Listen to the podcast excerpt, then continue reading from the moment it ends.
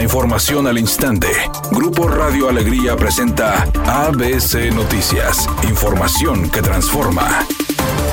¿Qué tal? Muy buenas tardes, esta es la información. El secretario general de gobierno, Javier Navarro, acusó a los diputados locales de las bancadas del PRI y del PAN de violar la constitución estatal, de pretender publicar leyes y reformas haciendo a un lado el Poder Ejecutivo con su pretendido decreto 340. Mediante un comunicado, el funcionario señaló que es irrespetuoso e ilegal que los diputados de la oposición dejen fuera al gobernador. Puso como ejemplo el decreto 340, mediante el cual el Congreso pretendía quitarle al Poder Ejecutivo el Instituto de Defensoría Pública, como lo ha hecho con muchas otras instituciones neolonesas. Indicó que este instituto desde su creación en 2009 tiene por objetivo brindar asesoría y defensa jurídica gratuita a los ciudadanos, por lo que no puede estar en manos del Poder Judicial, pues sería dejarlo ser juez y parte. Reiteró que la designación de funcionarios como la de este organismo Defensoría Pública es facultad exclusiva del gobernador y de la Junta de Gobierno del propio instituto, compuesto por funcionarios del Ejecutivo y del Congreso. Por eso el director Héctor Viniegra es el que tiene la única responsabilidad de administrarlo.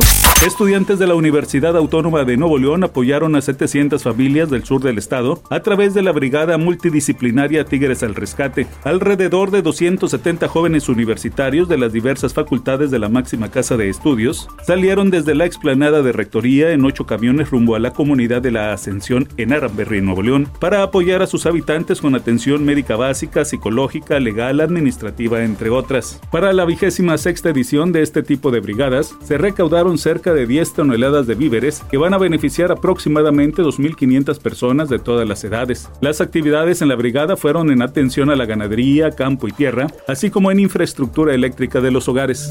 Al dar a conocer la medición sobre el comportamiento de la inflación en México, el INEGI señaló que durante la primera quincena de abril hubo una disminución de 0.16% y se ubicó en 6.24 4% anual. O sea que durante seis quincenas consecutivas la inflación mantiene una tendencia a la baja. De acuerdo al parámetro de medición del Índice Nacional de Precios al Consumidor, la baja permanente de la inflación por tres meses consecutivos no ocurría desde octubre de 2021. El INEGI dijo que los rubros que más bajaron en la primera quincena de abril fueron la electricidad, el gas doméstico y el transporte aéreo, mientras que pollo, naranja, gasolina de bajo octanaje fueron los que más crecieron en su precio.